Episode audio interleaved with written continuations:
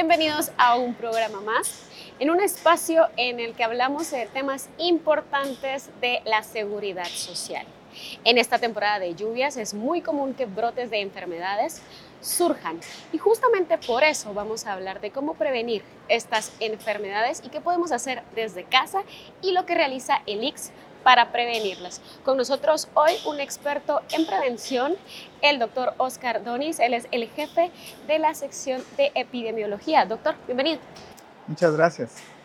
Hace un momento mencionaba que entra la temporada de lluvias y con esta muchísimos brotes de enfermedades surgen. Si nos pudiera contar un poco de esto, doctor.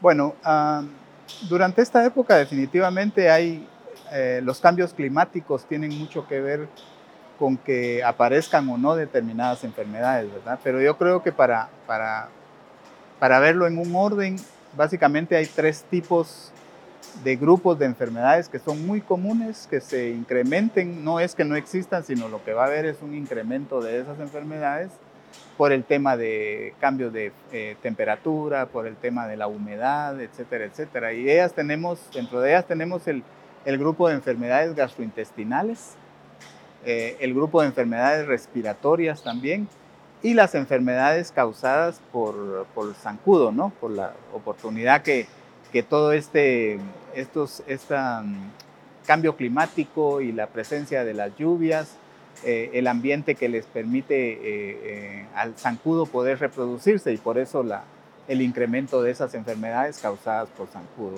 Empecemos por estas últimas. Usted mencionaba que la temporada es propicia, digamos, para que incremente el número de, este tipo de insectos y que también, por supuesto, se reporten muchísimas más enfermedades. Si nos pudiera contar un poco sobre estas enfermedades en específico y qué podemos hacer nosotros para prevenirlas. Ok, eh, yo creo que es importante entender que eh, las enfermedades más comunes transmitidas por zancudo pues van a ser eh, tres enfermedades características, ¿no? El, chikungunya, el, zika, pero el más peligroso que es el dengue, ¿verdad? que ese automáticamente no, no hemos podido controlar aún esa enfermedad.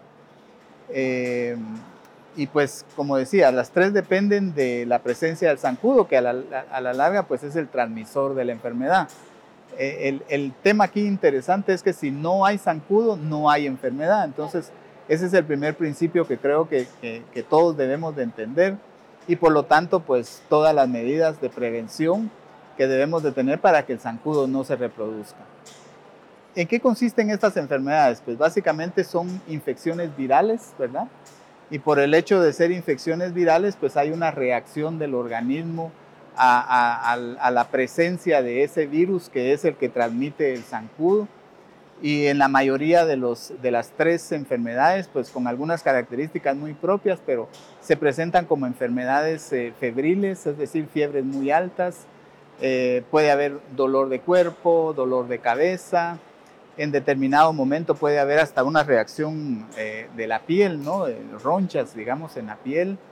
el caso del dengue, que es más común, puede haber dolor de huesos, puede haber dolor en la parte posterior de los ojos, que es lo que la hace ser una enfermedad muy eh, específica, digamos, en el tema del dengue, ¿verdad?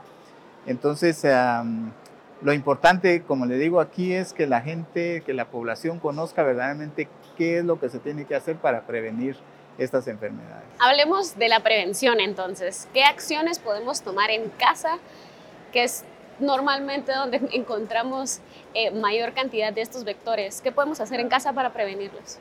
Ok, si, conocemos cómo se comporta el zancudo, podemos entender qué es lo que tenemos que hacer para prevenirlo.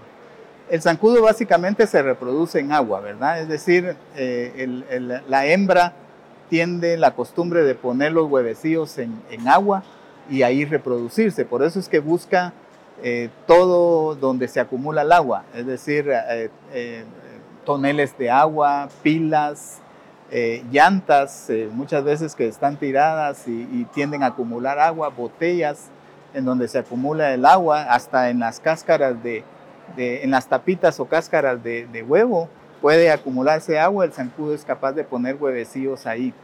Algo muy importante es que aunque muchas veces el agua se seque de estos lugares, eh, se cree que los huevecillos del, zancudo tienden a, sobrevivir hasta un año después, cuando vuelve a llegarles agua. Entonces, eh, eso es bien importante porque entonces la manera de prevenirlo es, primero, tener cuidado de tapar todos los depósitos de agua que tengamos, ¿verdad? Definitivamente eh, sabemos que hay mucha población en el país que acumula agua y ahora aprovecha el agua de lluvia para acumularla y entonces es bien importante tenerlo bien tapado, pero que cada vez que se lo, vacíen estos toneles o pilas, que los laven muy bien con un cepillo, todas las paredes a modo de desprender los huevecillos que produce realmente el zancudo. Ese es en principio. Segundo es eh, tratar de no acumular basura, ¿verdad? Es decir, toda aquella basura donde va a llegarle agua, como ya lo decíamos, llantas, eh, botellas, cajas, etcétera, etcétera. Todo eso es que deshacerse realmente de esa basura porque es un, es un medio de, reproducción realmente del zancudo. en, un momento los floreros pueden ser llenados con arena y, humedecer la arena a modo de poder eh, eh, y, llevarle, digamos, el agua a las plantas que podamos tener en este caso en, dichos floreros, ¿verdad? la posibilidad también de, de utilizar eh, mosquiteros en nuestras casas, ¿no? Eh, eh, en ventanas, puertas, a modo de que el zancudo no pueda entrar.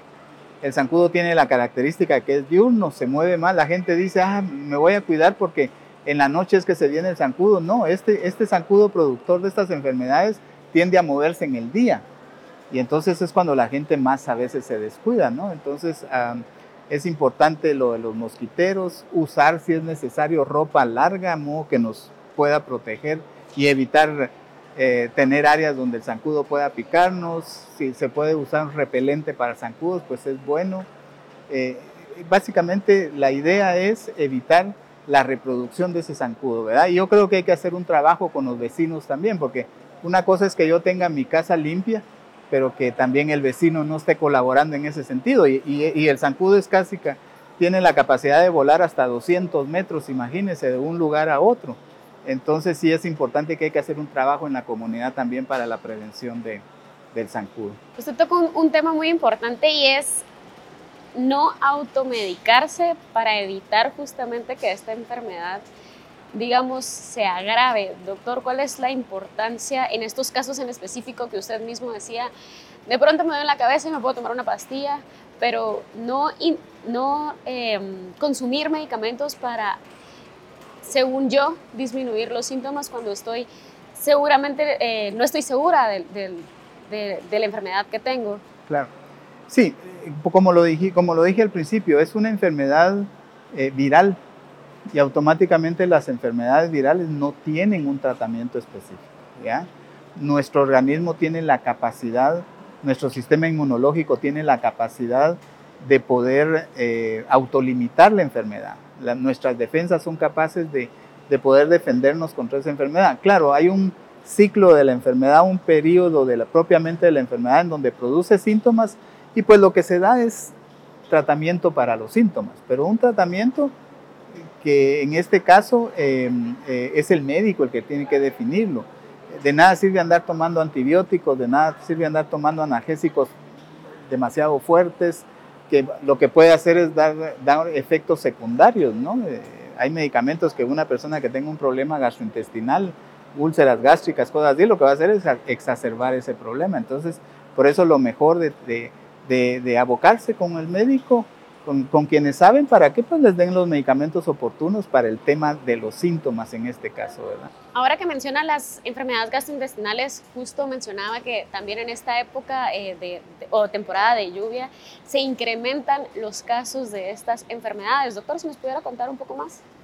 Sí, recordemos que eh, las lluvias lo que traen es movimiento de las aguas, ¿verdad? Es decir, eh, alguien diría, bueno, pero como que los, se limpian los ríos claro, se limpian, pero depende, porque las, fuentes de los mismos ríos son fuentes ya contaminadas. Entonces, eh, el movimiento de las aguas de los ríos, el movimiento de, que, generan las lluvias, no por fuerza, eh, eh, van a venir a, digamos, a purificar el, el, agua en este caso. Entonces, las enfermedades gastrointestinales definitivamente pues son infecciones que se producen por el tipo de agua que yo consuma o por los alimentos que yo también consuma en este caso, ¿verdad? Básicamente la, la, fuente principal de estas enfermedades o la, manera de contaminarnos con estas enfermedades son aguas que no son de consumo humano, eh, eh, porque pues hay un nivel muy alto de contaminación y las aguas de, Guatemala están, se caracterizan por eso, o el hecho de, de comer comida eh, cruda, mal cocida, mal, higienizada en este caso, mal, mal no, no, bien preparada, ¿no?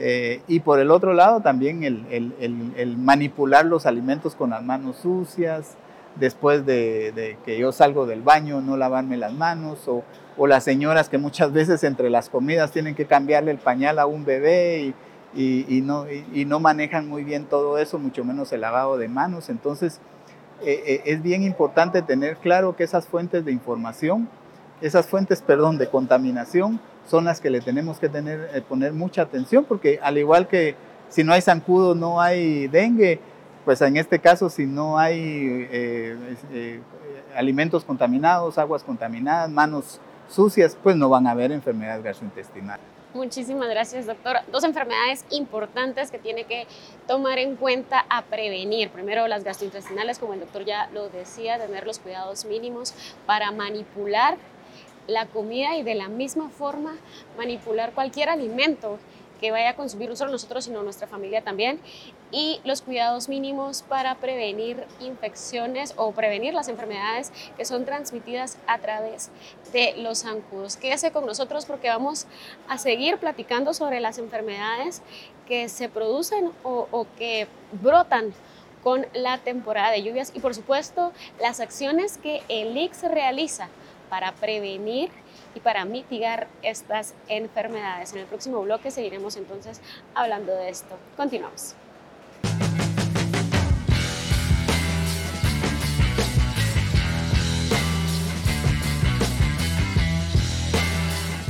Continuamos hablando de las enfermedades que brotan en temporada de lluvias. En el bloque anterior hablábamos sobre las gastrointestinales y sobre las que eh, son provocadas por los zancudos y por supuesto sobre los cuidados que hay que tener en casa. Nos acompaña un experto en prevención, el doctor Oscar Donis. Bienvenido nuevamente, doctor. Continuamos hablando entonces sobre las enfermedades que brotan, digamos, en temporada de lluvia y me gustaría que profundizáramos un poco en las enfermedades respiratorias que incrementan los casos en temporada de lluvia. Doctor, ¿se nos pudiera contar un poco más? Sí, al igual que nuestro sistema gastrointestinal, o sea, eh, eh, así como se ve afectado por, los problemas infecciosos, también nuestro sistema respiratorio eh, puede estar afectado durante esta época, ¿no? Recordemos que los, la, mayoría de las infecciones respiratorias son virales también y, los virus tienden a, adaptarse mucho a estos cambios climáticos, ¿no?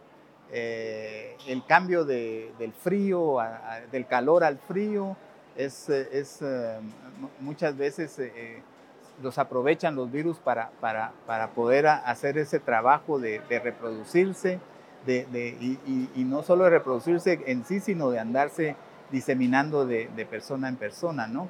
La humedad es otro factor que les ayuda también a los virus y que con la época de lluvia, pues por lo regular es bastante alta la, humedad que mantenemos. Entonces, definitivamente las infecciones respiratorias ya no son exclusivas de, de las épocas de fin de año como a veces pensábamos, ¿verdad? Que era época de mucho frío y que por eso las encontrábamos más seguido, no, ahora se han adaptado mucho los virus a ambientes más tropicales y, en un momento a ambientes bastante cálidos también. Em, pues las infecciones respiratorias, básicamente eh, las que conocemos son el resfriado común, eh, las, eh, em, los problemas alérgicos como la rinitis, podemos llegar hasta enfermedades muy agudas a enfermedades más graves también como son las neumonías o las bronconeumonías, sobre todo en los niños, ¿verdad? Que es el grupo más afectado en este caso. Em, se caracterizan pues eh, en la mayoría de ellos por problemas puramente respiratorios, puede haber desde una secreción nasal leve con un poquito de fiebre, un incremento de fiebre, hasta eh, infecciones un poquito más, eh, más graves, como pueden ser fiebres muy altas. Eh, en el caso de los niños, ahorita hay un, hay un virus que está causando fiebres bastante altas y que básicamente son como dos o tres días que, que el niño pasa con mucha fiebre. Puede haber también, cuando hablamos ya de una enfermedad un poquito más grave, puede haber un problema de dificultad para respirar el niño va a tener un poquito más de, va a tener que hacer un poco más de esfuerzo para poder respirar. Puede haber tos, la tos puede producir eh, mucha secreción, flemas.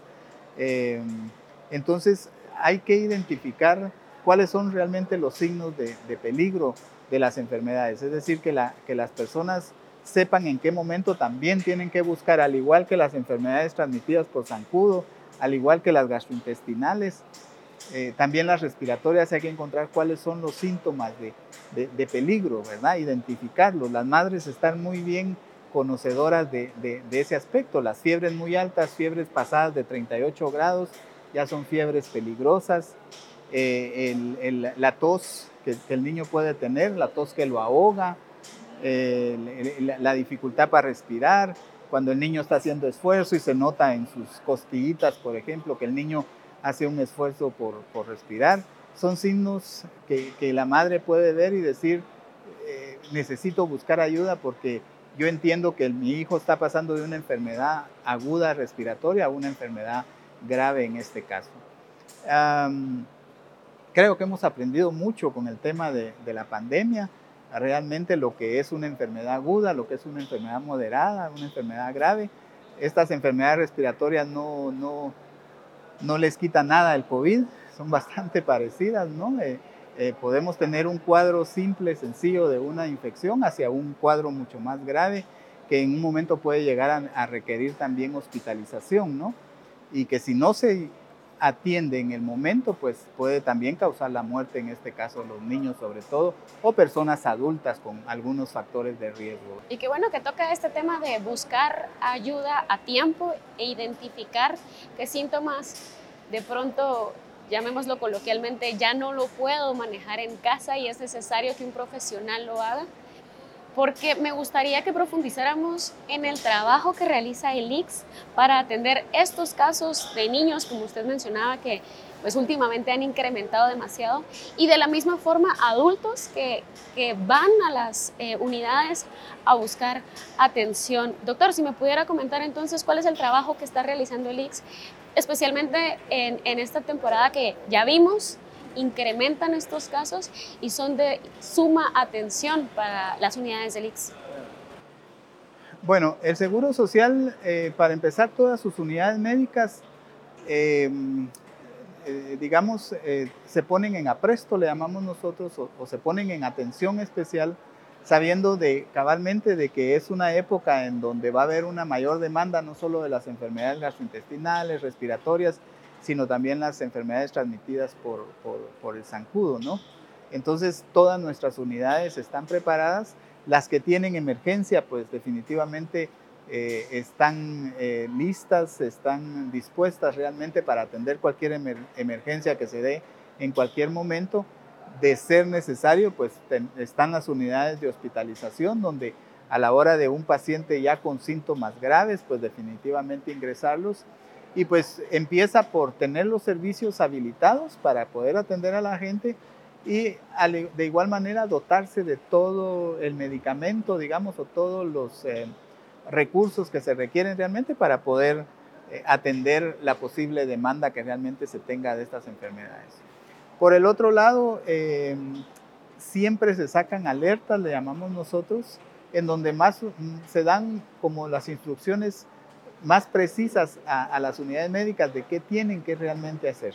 La idea es que, se aproveche este, es los espacios en los que las madres llegan o, cualquier medio que se tenga como estos medios para hacer una promoción de, de, todo el componente preventivo de cada una de estas enfermedades que, un poco las estuvimos, eh, estuvimos mencionando. ¿no? Entonces también el Seguro Social tiene, em, aparte de las alertas que están enfocadas a, hacer un trabajo de promoción y de prevención educativo, digamos, para las, las,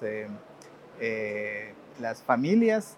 También se generan programas o actividades propias como esta en redes sociales, en, radio, etcétera, etcétera, para, para tratar de orientar realmente a las personas cuál es eh, la, cómo se deben de comportar verdaderamente y cuáles son las acciones principales que deben de tener en cuenta para la prevención de estas enfermedades. Entonces hay todo un paquete de trabajo que se hace en las unidades preparándose específicamente, no solo para atender a los pacientes, sino para hacer el proceso educativo que se debe de, de promover durante todas estas épocas. Ahí no solo estas, sino el resto del año también. Y con todas las enfermedades que estamos eh, propensos a, a, padecer. Importante esto, doctor, porque usted mencionaba que se está, eh, se está capacitado, digámoslo, para, para prevenir las enfermedades desde la información. Entonces, justamente mencionaba que tenemos campañas y tenemos información que se promueve y que se, y que se divulga para que las madres, para que los ciudadanos estén conscientes del, tipo, de, de, tipo de enfermedades que se pueden eh, ocasionar o padecer en esta temporada. Pero también me gustaría que nos contara un poquito sobre el trabajo que se realiza a nivel interno en las emergencias, porque mencionamos que en esta temporada incrementan los casos. Entonces, las unidades tienen que estar listas para atender a esta cantidad, a X cantidad de pacientes que de pronto se incrementan en esta, en esta temporada. Si nos pudiera contar un poquito sobre el trabajo que se realiza desde las emergencias, que son, primero, eh, creería yo, el primer punto al que van las madres con sus hijos o las personas que se sienten mal y que de pronto dicen, esto no lo puedo resolver en mi casa, necesito atención médica. Bueno, mire, yo creo que lo, que también tenemos que tener claro es que definitivamente los dos extremos de la vida son, son las los dos grupos de población más susceptibles a estas enfermedades. No significa que, a las personas jóvenes no les den, pero la persona joven tiene más capacidad de reaccionar y, de autoprotegerse con la enfermedad. Entonces, eh, estamos bien sabidos de que la población infantil y la población de los adultos mayores, pues son los dos grupos que pueden estar más afectados y, de alguna manera las emergencias eh, están preparadas para recibir cualquiera de estos, de, estos pacientes que demanden realmente atención. Eh, y, digamos, las emergencias se, se preparan para recibir, en el caso, por ejemplo, de las enfermedades gastrointestinales, que la complicación mayor es cuando el niño comienza a perder muchos líquidos debido a los vómitos o a la diarrea y, el niño tiende a deshidratarse, ¿no? Ese, ese, esa condición de riesgo que es la deshidratación es cómo nuestra, nuestras eh, eh, emergencias están preparadas realmente para poder darle la asistencia al niño dependiendo del nivel de deshidratación que pueda tener. Automáticamente el médico lo identifica inmediatamente ve el riesgo en el que está y pues de ahí depende el tratamiento que realmente le propone hasta si es necesario hospitalizarlo para poder recuperar esa cantidad de líquidos. De igualmente, lo que ya decíamos, ¿no? Las infecciones respiratorias, que uno de los riesgos más difíciles es cuando el niño ya comienza con esa dificultad para respirar. Eso es automáticamente pues una condición de, de, de una asistencia médica, porque también están preparadas nuestras unidades para poder brindarle esa, esa atención inmediata al niño con oxígeno, con, eh, dependiendo la, la, necesidad, pues los medicamentos que, que, el niño va a requerir y de ser necesario, pues ingresarlo automáticamente al área hospitalaria. Entonces sí, de alguna manera, pues nuestras unidades se han, han previsto poder eh, atender todo, todo este tipo de emergencias. Hablando de la educación que usted mencionaba, se, se lleva a cabo también con las campañas de información, a través de nuestros medios de comunicación, ¿a dónde podrían abocarse las, las personas que requieran o que desean informarse más sobre el tema? Porque digamos, mucho se sabe sobre padecer una eh, infección respiratoria o de pronto una infección gastrointestinal o estas enfermedades que, se causan por, vectores como, como los eh, zancudos. ¿A dónde podrían acudir las personas para obtener más información? Y lo que le decía anteriormente de, decir, ok, este síntoma ya no lo puedo resolver en mi casa, necesito atención. ¿Dónde podríamos eh, tener más información sobre esto, doctor? Ok, los medios de comunicación están generando mucha información, ¿verdad? Yo creo que eso es, eso es algo valioso, muy importante.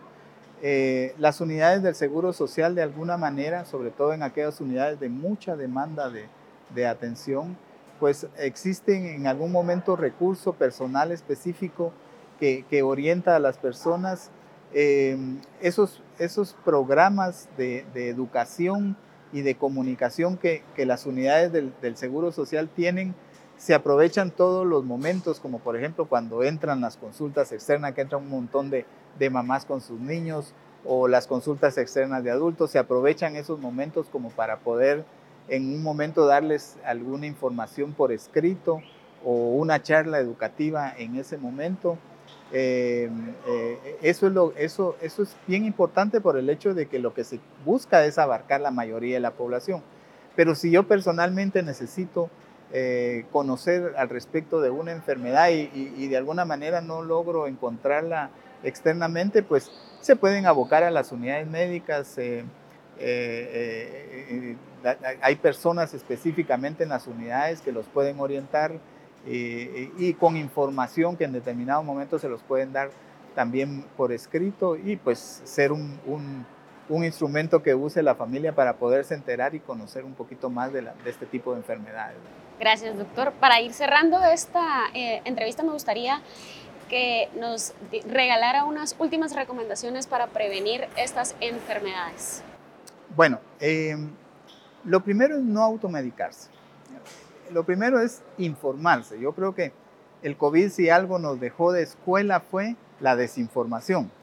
Y mucho cuidado porque las redes sociales pueden ser como muy beneficiosas desde el punto de vista de información, pero también pueden servir mucho para desinformar a la gente. Entonces lo primero es informarse, no tomar eh, decisiones si no se tiene la certeza de lo que se está haciendo.